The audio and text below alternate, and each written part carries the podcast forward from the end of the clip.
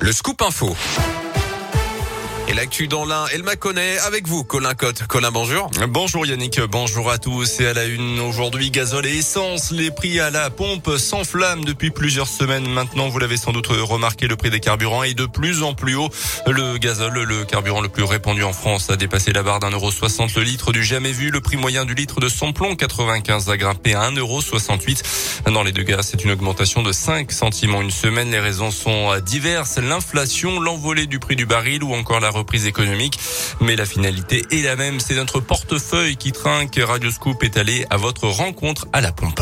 En un mois, là, elle a vraiment augmenté. Du coup, bah, moi, maintenant, je mets 20 euros par 20 euros. Je roule moins et j'essaie d'aller moins loin parce que sinon, euh, on s'en sort pas. Regardez, là, 15 euros, je mets 9 litres.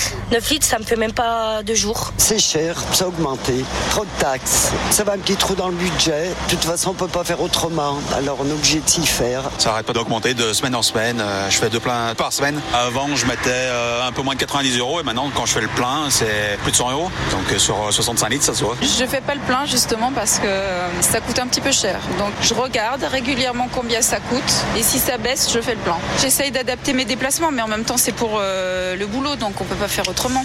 Et ce matin, le ministre de l'économie Bruno Le Maire n'a pas écarté un nouveau coup de pouce pour les ménages face à cette flambée des prix. Pas de baisse de TVA pour autant, 10 centimes de moins sur le litre de gazole, c'est 5 milliards d'euros en moins de manque à gagner pour l'État, a-t-il rappelé. Par contre, le barème fiscal de l'indemnité kilométrique pourrait être revu à la hausse pour la prochaine déclaration d'impôt. Dans l'actu aussi, il a évoqué des trous de mémoire, mais le tribunal de Bourg ne s'y est pas trompé. Un jeune burgien de 28 ans comparaissait pour des faits de violence conjugale cette semaine. Dans la nuit de vendredi à samedi dernier, sous l'emprise de produits stupéfiants, il avait frappé et menacé sa compagne avec un couteau. Placé en garde à vue puis hospitalisé en unité psychiatrique, il avait réussi à s'échapper du centre hospitalier avant de nouveau d'être interpellé. Le tribunal l'a condamné à un an et demi de prison ferme. Les sports avec euh, du tennis et l'Open d'Australie de Melbourne qui se poursuit. en joue le deuxième tour avec la qualification d'Adrian Manarino contre la tête de série numéro 10. Fin de l'aventure en revanche pour Benjamin Bonzi, Corentin Moutet et Harmonitan. Du basket avec une victoire pour la Gielbourg en Coupe d'Europe en Eurocoupe. Hier soir, les Bressans sont allés battre Venise sur son parquet 81 à 78 avec un panier à 3 points au buzzer.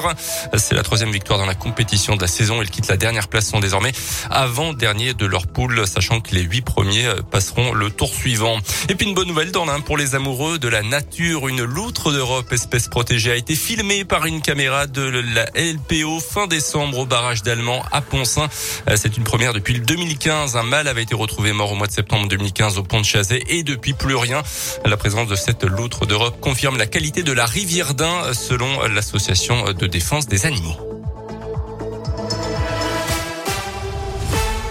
Merci beaucoup.